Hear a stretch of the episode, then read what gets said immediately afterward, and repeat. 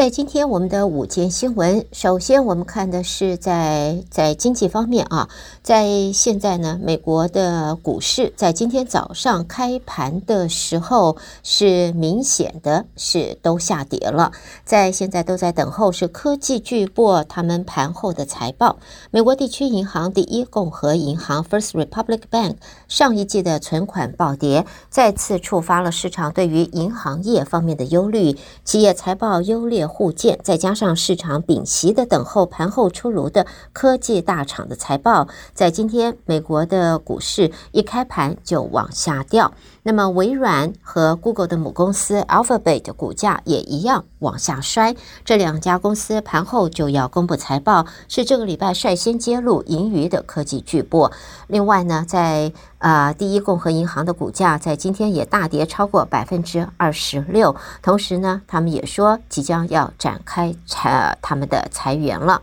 另外呢，也看到呢，在现在呢，呃，UPS 也同样的跌了百分之八。主要是因为财报它的表现是低于华尔街的预期，但是 PepsiCo 还有通用汽车、麦当劳他们的财报倒是优于预期的。而在经济方面，经济学家则认为呢，科技型的大型股已经经历了年初的升势之后，接下来可能不会继续的再往上扬。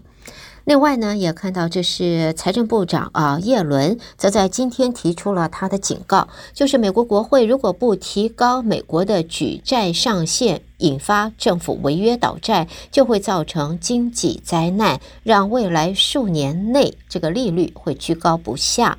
在耶伦表示，美国倒债，失业率一定攀升，人民的房子贷款、车子贷款、信用卡的账单支出也会因此上升。此外，在政府也可能会付不出军人薪水，还有老人的津贴。在今年一月，耶伦曾经向国会表示，政府一月已经达到了举债上限，如果不提高上限，政府只好要付出到六月初的债款。他说呢，增加或暂时取消美国三十一点四兆美金举债上限，这是国会的基本责任。同时警告，如果发生倒债，就会威胁到美国疫情后的经济复苏的成果。而根据媒体报道，美国已经和大多数已开发国家不同，就是定定的严格的举债上限，但是政府是往往来个入不敷出啊，所以一经常就得靠国会来提高这个上限。众院议长麦卡锡上个礼拜是提议用政府削减四点五兆美元的开销换取增加一点五兆美元的举债上限，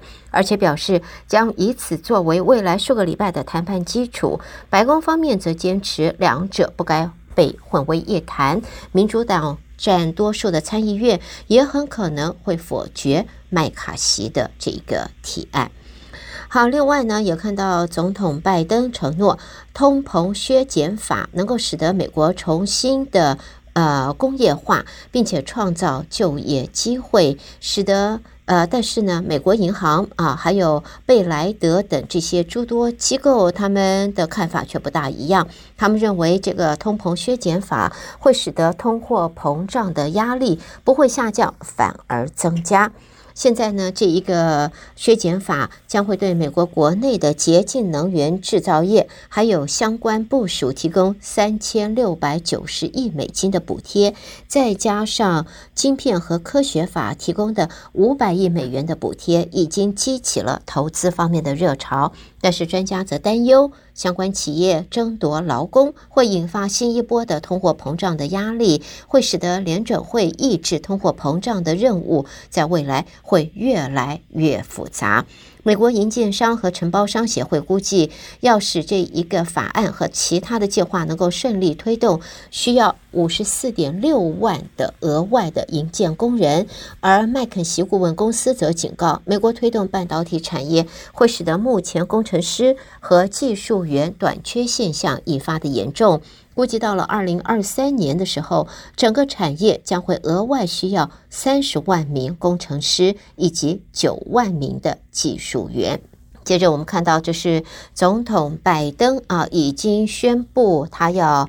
参加明年二零二四年美国的、呃、大选，也就是要继续争取他的连任。他在今天已经释出了这个三分钟的影片，宣布竞选连任。共和党总统参选人民调目前则由前美国总统川普领先。明年二零二四年的选战有可能再度上演这两个人厮杀搏斗的局面。现年已经是八十岁高龄的拜登再次宣布挑战总统大选。虽然外界普遍认为他不会遭遇党内挑战，但是民调还是显示选民还是蛮担心拜登年事已高，难以负担国政。拜登也细数他上任之后坚持包括疫苗公平、增加富人税，并且捍卫公民权。在影片里边也播着二零二一年一月六号的国会暴乱事件，还有呢。抗议最高法院推翻堕胎权的示威画面。拜登将未来四年定义为对抗共和党的极端主义，质疑共和党会替女性做出医疗决定。禁书告诉人们可以爱谁，同时也会让投票更为困难。拜登表示，四年前他竞选总统时说，这是一场美国灵魂之战。如今，美国面临的问题是，未来会拥有更多自由或更少自由，更多权利或更少权利。表示现在不是自满的时刻，这也是为何他要竞选连任了。好，最后我们在新闻方面看一下现在的 AI 啊，人工智慧。现在呢，摩根大通分析指出，聊天机器人 ChatGPT 和其他大型语言模型，它点燃了 AI 的热潮，众人争相投资，创造出一点四亿美金的新市值，并且还带动了 S M P 五百指数今年的超过一半的涨幅。那么在现在呢，AI 族群贡献了今年 S M P A 指数的百分之五十三的报酬，纳斯达克一百指数百分之五十四的报酬。但是呢，小摩团队并不看好这种发展。他们说，AI 股的大涨，还有类股轮动到安全股，造就了一九九零年代以来上行股市最狭义的涨幅。小摩的分析师认为，防御股轮动日益狭义的涨势，通常就代表近期周期它的衰退啦。所以，朋友们，这一则新闻在最后带给大家。要稍微多多考虑一下哦，是不是要跟风呢？朋友们要注意。好的，这就是今天的午间新闻，胡美健为朋友们编辑播报，谢谢大家的收听。让我们在这里稍微休息一会儿，别错过今天的十二点半开始将带给您和于宪宇老师的《拾花弄草》，一块收听哦。